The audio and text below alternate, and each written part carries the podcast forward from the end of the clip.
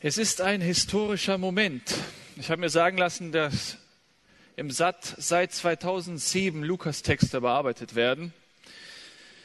Und wir haben heute die letzten vier Verse vor uns liegen im Lukas-Evangelium, Lukas Kapitel 24 und schließen damit das Lukas-Evangelium ab. Und wir werden feststellen, das ist auch ein besonderer Moment für die Jünger gewesen, denn das ist der Moment, an dem Jesus sich verabschiedet. Das ist der Moment, wo Jesus in den Himmel fährt. Wir sprechen da auch von Christi Himmelfahrt und lest mit mir die Verse 50 bis 53. Lukas Kapitel 24, 50 bis 53. Jesus führte die Jünger aus der Stadt hinaus bis in die Nähe von Bethanien. Dort erhob er die Hände, um sie zu segnen. Und während er sie segnete, wurde er von ihnen weggenommen und zum Himmel emporgehoben. Die Jünger warfen sich nieder und beteten ihn an. Dann kehrten sie nach Jerusalem zurück, von großer Freude erfüllt. Und sie waren von da an ständig im Tempel und priesen Gott. Wir haben ja vier Evangelien und da gibt es noch weitere Informationen zur Christi Himmelfahrt. Also hier lesen wir, dass Jesus die Jünger noch segnet. Vielleicht ist es der aaronitische Segen. Der Herr segne euch und behüte euch. Der Herr lasse sein Angesicht über euch leuchten und zack ist er weg. Während er sie segnete, war er plötzlich weg. Und sie fallen dann nieder und beten ihn an und dann kehren die nach Jerusalem zurück. Die sind gerade auf dem Ölberg, kurz vor Bethanien. Aber dann auf dem Weg zurück nach Jerusalem sind die voller Freude. Das ist ungewöhnlich für einen Abschied. Und dann waren sie ständig zusammen im Tempel und priesen Gott. Das ist so die Beschreibung im Lukas-Evangelium. Im Matthäus-Evangelium finden wir noch einen Zusatz. Und zwar in Kapitel 28, Vers 17. Bei seinem Anblick warfen sie sich vor ihm nieder. Allerdings hatten einige noch Zweifel. Das war auch eine Reaktion von den Jüngern dort auf dem Ölberg. Markus 16, auch ein Evangelium des Markus und da finden wir in Kapitel 16, Vers 19, nachdem Jesus der Herr zu ihnen gesprochen hatte, wurde er in den Himmel aufgenommen, noch eine wichtige Information, und setzte sich an die rechte Seite Gottes. Er setzte sich auf die rechte Seite von Gott, dem Vater im Himmel. Also auch eine Erklärung, wohin er dann gefahren ist bei der Himmelfahrt Jesu. Und das ist dann alles, was wir schon hören und erfahren von Christi Himmelfahrt. So, meine Frage heute Abend an dich ist, wie würdest du reagieren? Nehmen wir mal an, du wärst einer der zwölf Jünger und dann würde Jesus irgendwann mal sich von dir verabschieden. Und da, dieser Moment wäre dort auf dem Ölberg. Du wärst zusammen in diesem engeren Kreis mit Jesus. Und du hättest dann drei Jahre mit ihm verbracht. Du hättest vieles von ihm gelernt. Du, du hättest viele krasse Wunder, außergewöhnliche Situationen mit ihm erlebt. Du hättest gesehen, wie er auf Wasser gegangen ist, wie er die 5000 gespeist hat. Du hast all diese Dinge gesehen. Er hat Dämonen ausgetrieben, übernatürliche Dinge. Da war ein Sturm und er hat dann gesagt, Sturm, schweig, sei still. Und dann war auch alles still und dann war die See wieder ruhig. Diese vielen Situationen innerhalb von drei Jahren hättest du alle miterlebt. Und da wäre auch etwas gewachsen. Jemand oder mein Professor an der Freien Theologischen Hochschule damals sagte, erst nach drei Jahren kann man davon ausgehen, dass man sich, also wenn man in einer Beziehung ist, gut kennt oder sich versteht.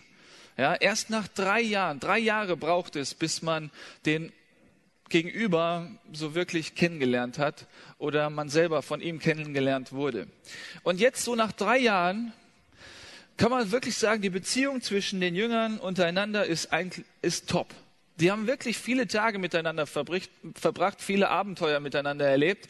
Und da wächst auch was zusammen. Vielleicht gibt's hier heute Abend einen guten Freundeskreis, sagen wir unter Männer, ähnlich wie die Jünger alles nur Männer waren, dass man dann sagen kann, wir sind jetzt als Clique, als Freundeskreis jetzt schon über ein paar Jahre immer wieder zusammen und wir sind so dicke, wir können über alles reden, wir können ähm, ja viele Dinge teilen und dann wird's schon schwierig, was machen Jungs, äh, worüber reden Jungs? Aber ähm, ihr versteht, was ich meine. Ja? Man kann sich aber schon auf seinen Freund verlassen. Man kann davon ausgehen, wenn ich mal umziehe oder so, dann helfen die Homies mir. Oder auch nicht. So, und jetzt ist die Frage, also nehmen wir mal an, du bist dann in diesem Freundeskreis Jesu, in, den, in dem Kreis der Jünger und bist auf diesem Berg und einer von deinen Homies, also Jesus Christus, eigentlich der Leiter, der Babbo, der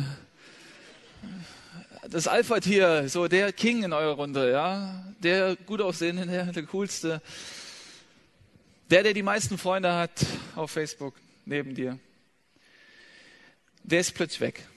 So, und jetzt gibt es sechs Reaktionen. Und das sind so sechs Phasen, die ich heute beschreiben möchte in einer, äh, im Leben als Christ. Und denk bitte darüber nach, also denk überhaupt nach, aber denk mal darüber nach, in welcher Phase befindest du dich gerade? Ja, sechs Phasen und du kannst heute eine Phase verlassen und in die nächste gehen. Oder auch nicht. Und diese sechs Phasen sind wie folgt. Also die Reaktion auf Jesu Himmelfahrt. Die erste Phase ist,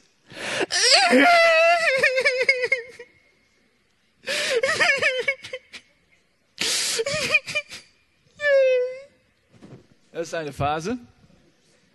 Das, das, das ist die erste Phase, ja?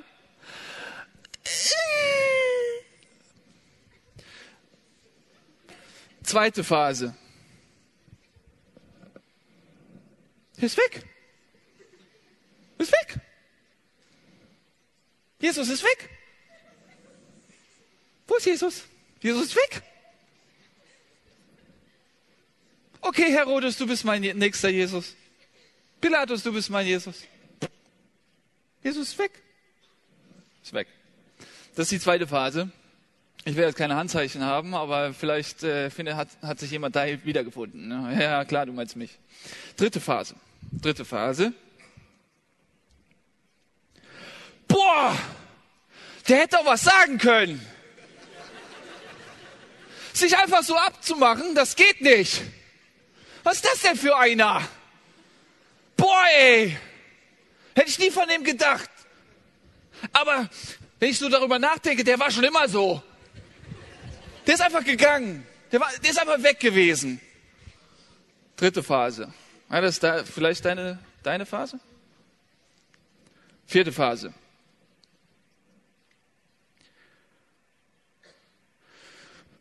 Jesus war echt gut. Doch, Jesus war gut. Jesus ist echt gut. War ein guter Freund. Ich denke gerne an ihn zurück. Stellt zu Hause eine Statue von ihm auf, ein Bild vielleicht, wo wir unterwegs waren. Also das war ein echt guter. Jesus ist echt gut gewesen. Hm. Ja. Und du fährst dann immer wieder zum Ölberg und verweilst da ein bisschen und denkst über ihn nach. Das war ein guter Freund. Von ihm habe ich viel gelernt. Mit dem konnte ich Pferde stehlen. Oder auch nicht. Das ist die vierte Phase. Die fünfte Phase ist, okay, Jesus ist weg. Aber irgendwie habe ich den Eindruck, der ist irgendwie doch da. Es kann dann kein Zufall sein. Also jetzt ist Jesus schon ein paar Tage in den Himmel gefahren, ist schon äh, weg, aber ich erlebe ihn Tag für Tag in meinen Herausforderungen. Er hilft mir, er lenkt die Umstände, er gibt mir die richtigen Gedanken, Impulse, er gibt mir die richtigen Worte, er wirkt sogar durch mich Wunder. Es geschehen Dinge, die kann ich mir nicht zurechnen. Er ist da. Er ist in meinem Leben. Ich kann das nicht erklären. Ich kann es nicht begreifen. Plötzlich passt, fügt er eins zum anderen irgendwie, macht mein Leben Sinn. Er gebraucht mich. Er hat einen Plan für mich. Fünfte Reaktion, fünfte Phase. Dass er nicht wirklich weg ist. Sechste Phase. Sechste Phase ist boah, Jesus führt mich die ganze Zeit, ich lebe mit ihm, der ist zwar in den Himmel gefahren, ich sehe ihn nicht, ich kann ihm nicht die Hand reichen, aber er ist in meinem Leben drin und er lenkt meine Schritte. Also, wenn das so ist, dann kann ich doch jetzt auch etwas Neues in die Wege leiten. Ich kann, kann etwas gründen, ein, etwas Neues aufbauen. Ich kann doch gucken, dass ich da an einem Ort, wo es keine Gemeinde gibt, eine Gemeinde gründe. Ich kann auch überlegen in der, äh, und nachdenken darüber, was man in unserer Gemeinde vielleicht neu starten könnte. Es gibt keine Band, also gründe ich eine. Denn mit Jesus in meinem Leben kann ich etwas anpacken, ich kann etwas machen. Vielleicht ist das deine Phase. Ihr habt hoffentlich gemerkt, worum es hier geht. Es geht um sechs Phasen in der Nachfolge Jesu. Ich wollte das damals nie wahrhaben, dass es überhaupt Phasen gibt. Ich habe immer gesagt, Hauptsache, du hast dein Leben Jesus anvertraut. Hauptsache, du hast dein Leben Jesus ganz hingegeben. Aber ich stelle fest in der Nachfolge, im Gespräch mit vielen äh, Christen, dass es da doch unterschiedliche Phasen gibt. Und da möchte ich dich wirklich herausfordern heute Abend. Wo, in welcher Phase deines Lebens in der Nachfolge Jesu stehst du? Und ist es nicht irgendwann mal, ist es nicht an der Zeit, dass du jetzt diese Phase hinter dich lässt und sagst, und jetzt gehe ich einen weiteren Schritt. Ich entwickle mich weiter. Es gibt in der Bibel unzählige Hinweise darauf, dass der Mensch immer wieder geprüft wird von Gott. Er wird geläutert. Er wird äh, immer wieder an einen Punkt kommen, wo er sich selbst hinterfragt, den Glauben hinterfragt, viele Dinge nicht mehr so ganz begreift und dann fängt er an, noch mal tiefer zu gehen, tiefer zu gehen. Und dann gibt es eine Entwicklung im Glaubensleben. Und die Bibel spricht ja von Milchnahrung und schwarzem Brot, fester Speise, ja und Natürlich geht es nicht darum, dass jemand, der in der fünften, sechsten Phase ist, dann auf die anderen herabschaut und sagt, ich bin besser oder ich bin weiter, toller, ja, dann, dann ist das wieder ein Sprung nach hinten auf die erste Phase. Ja, dann hat, dann hat er nichts gelernt, also muss er wieder von Anfang anfangen. Also das geht, hier geht's nicht um Stolz und Hochmut. Wir haben aber an einigen Stellen auch hier beim Satt darüber nachgedacht. Zum Beispiel 2. Mose 13, die Verse 17 bis 18. Da ist nämlich die die Begründung dafür, dass Israel noch einen Umweg machen musste. Als der Pharao das Volk endlich ziehen ließ, führte Gott sie nicht am Mittelmeer entlang und durch das Land der Philister, obwohl das der kürzeste Weg gewesen wäre. Gott dachte, wenn das Volk dort auf Widerstand stößt und kämpfen muss, ändert es seine Meinung und kehrt wieder nach Ägypten zurück. Darum ließ er das Volk einen Umweg machen und führte es durch die Wüste den Weg zum Schilfmeer. Gott hat bewusst sein Volk meinen Umweg machen lassen. Und vielleicht musst du auch immer wieder einen Umweg machen. Und du fragst dich, warum? Warum? Aber es kann sein, dass Gott dich von einer Phase in die nächste bringen möchte. Und wir werden gleich nochmal äh, intensiver darüber nachdenken. In 5. Mose 32, Vers 11 beschreibt Gott seine Art, wie er mit uns Menschen umgeht, wie er uns voranbringen möchte. Und er vergleicht sich mit einem Adler.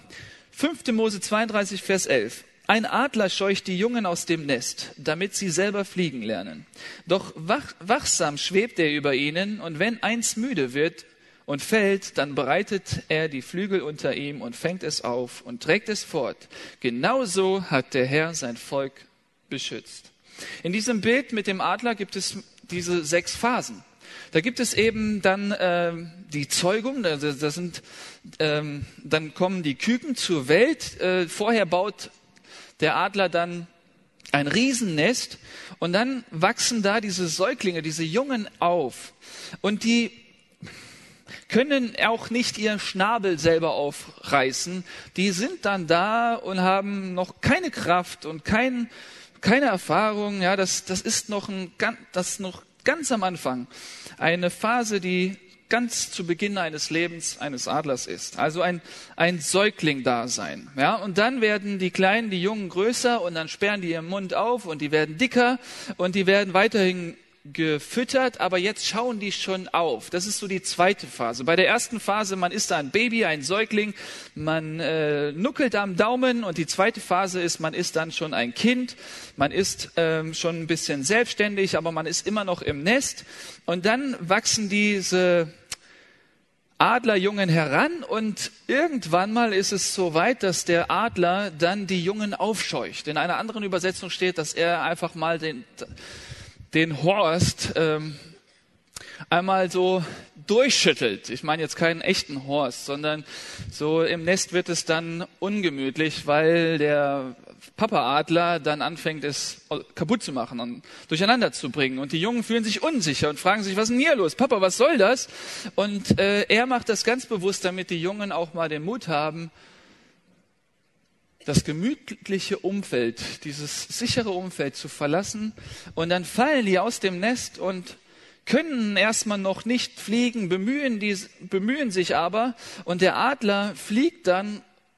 Und wenn er feststellt, dass einer seiner Jungen das nicht mehr aus eigener Kraft kann, dann fängt er ihn auf auf seinen Adlerflügeln und bringt ihn wieder nach oben. Und dann geht es von Anfang los, dass der Kleine dann fallen gelassen wird. Er fällt, bemüht sich ein bisschen mit seinen Flügeln selbstständig zu fliegen und dann fängt der Adler ihn wieder auf, äh, auf seinen Adlerflügeln, bis der Kleine dann so weit ist, dass er selbstständig fliegen kann. Und dann kann der Kleine selbstständig fliegen und stellt fest, dass es unterschiedliche Winde gibt, ja, einen Aufwind gibt, da kann man ja auch schweben, man kann ja seine Flügel ausbreiten, man muss ja dann nicht arbeiten, nichts machen und wird dann getragen und kann unendlich weit kommen, einfach weil man schwebt. Das ist ein schönes Bild von Christsein und ich möchte euch alle dahin bringen, dass ihr schwebt, dass ihr feststellt, der Wind trägt euch. Dieser Aufwind, der gibt euch genügend Kraft, dass ihr einfach nur schweben könnt. Und wenn ihr dann feststellt, wow, das ist wirklich stabil, das ist schön, man sieht so viele Dinge, getragen durch die Kraft des Heiligen Geistes, dass ihr dann anfangt, selber Familien zu gründen, geistliche Familien, sodass ihr selber dann Küken habt und dann ihnen das Fliegen beibringt und dass die dann irgendwann mal schweben und feststellen, wie schön das Leben mit Jesus Christus ist. Das ist so das Bild. Und da haben wir, wie gesagt, diese sechs Phasen und da möchte ich dich wieder neu herausfordern. Also, diese sechs Reaktionen auf Christi Himmelfahrt zeigen oder, machen deutlich, in welcher in welcher Phase man steht in der Nachfolge. Habe ich etwas dazugelernt oder bin ich noch ziemlich am Anfang? Ich habe gesagt, so ähm, die erste Phase, das ist so das Baby. Und da könnt ihr euch als Eselsbrücke, als Hilfs, Hilfsmittel eure Finger nehmen. Ja, und dieser Daumen steht für ein Baby, das gerne noch am Daumen nuckelt. Oder an der Brust.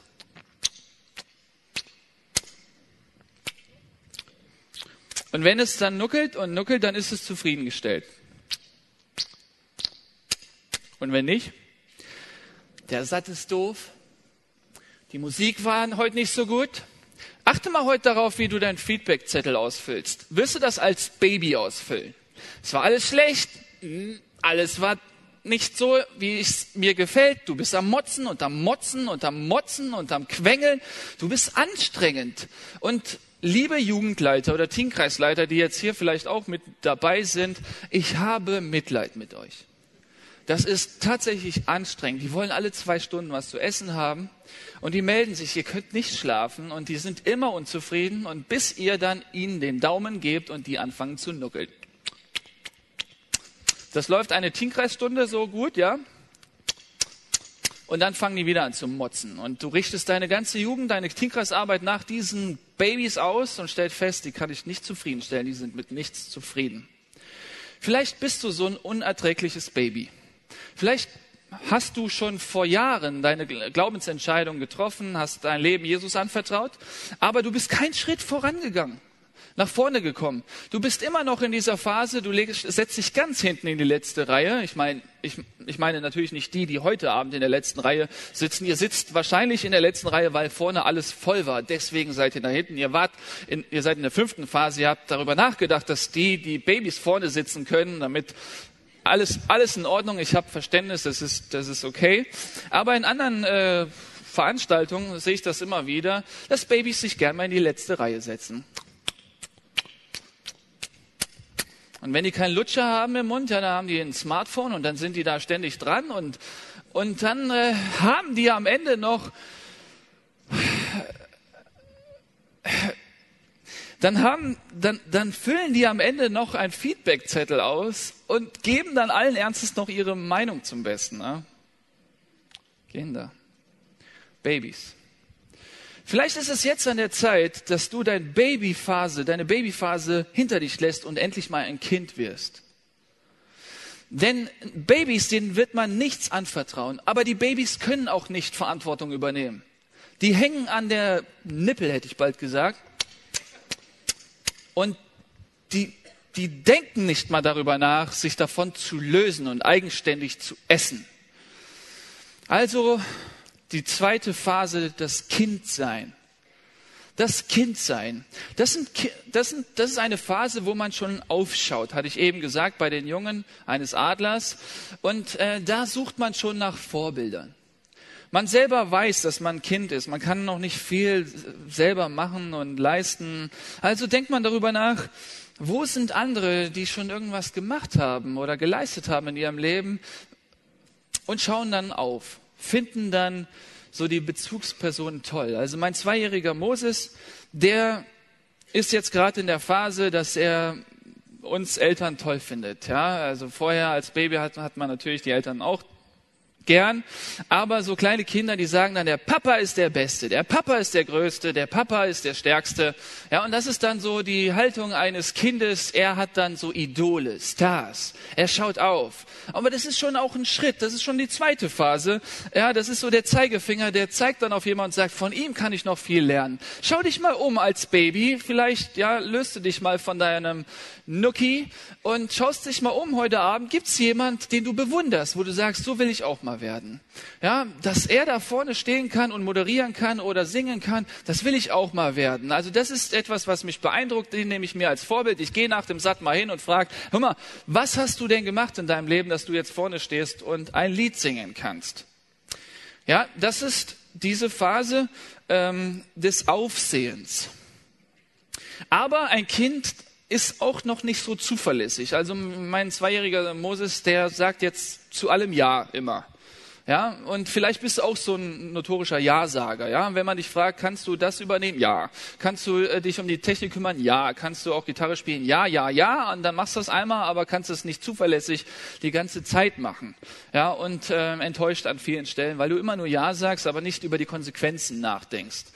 Und du bist auch vielleicht nicht so ganz ehrlich. Du sagst ja und schwindelst hier und da wie mein Sohnemann, wenn du den fragen würdest, nehmen deine Eltern Drogen, wird er sagen ja. Also das ist der Zeigefinger. Ich zeige auf andere und finde die Klasse und möchte so sein wie die. Das ist ein Entwicklungsschritt. Die dritte Phase, das ist so dieses Teenager-Dasein.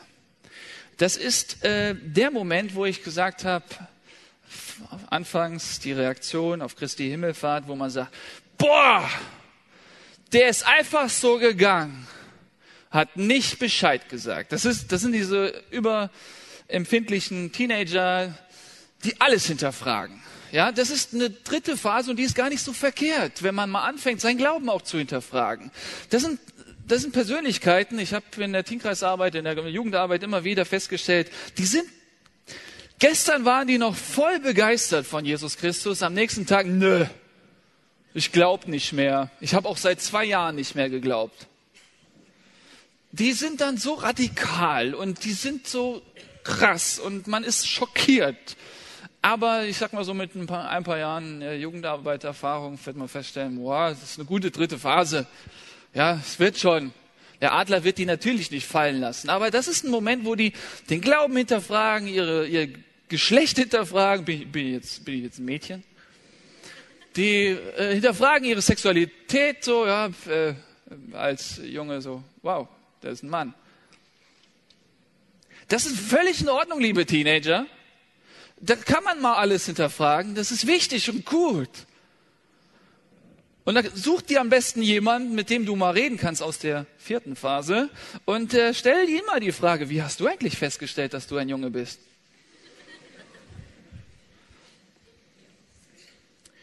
Aber im Glauben an Jesus bedeutet es, dass man sich fragt, warte mal, bin ich jetzt Kind Gottes oder nicht? Oh nein, ich habe den Heiligen Geist gelästert. Bin ich jetzt verloren? Die Frage kommt ständig in Teamkreisarbeit. Teenager kommen mit dieser Frage immer und immer wieder. Kann ich denn noch errettet werden? Entspann dich, ganz ruhig. Der Adler fängt dich wieder auf, das ist alles in Ordnung. Du fliegst gerade nur. du versuchst gerade ein bisschen zu flattern, aber du fliegst gerade, der Adler kommt und fängt dich auf. Und das wird schon, mach dir keinen Kopf. Ähm, solche Persönlichkeiten oder diese, solche Nachfolger Jesu in der Phase 3, denen sollte man auch noch nicht viel zu schnell große Verantwortung übertragen.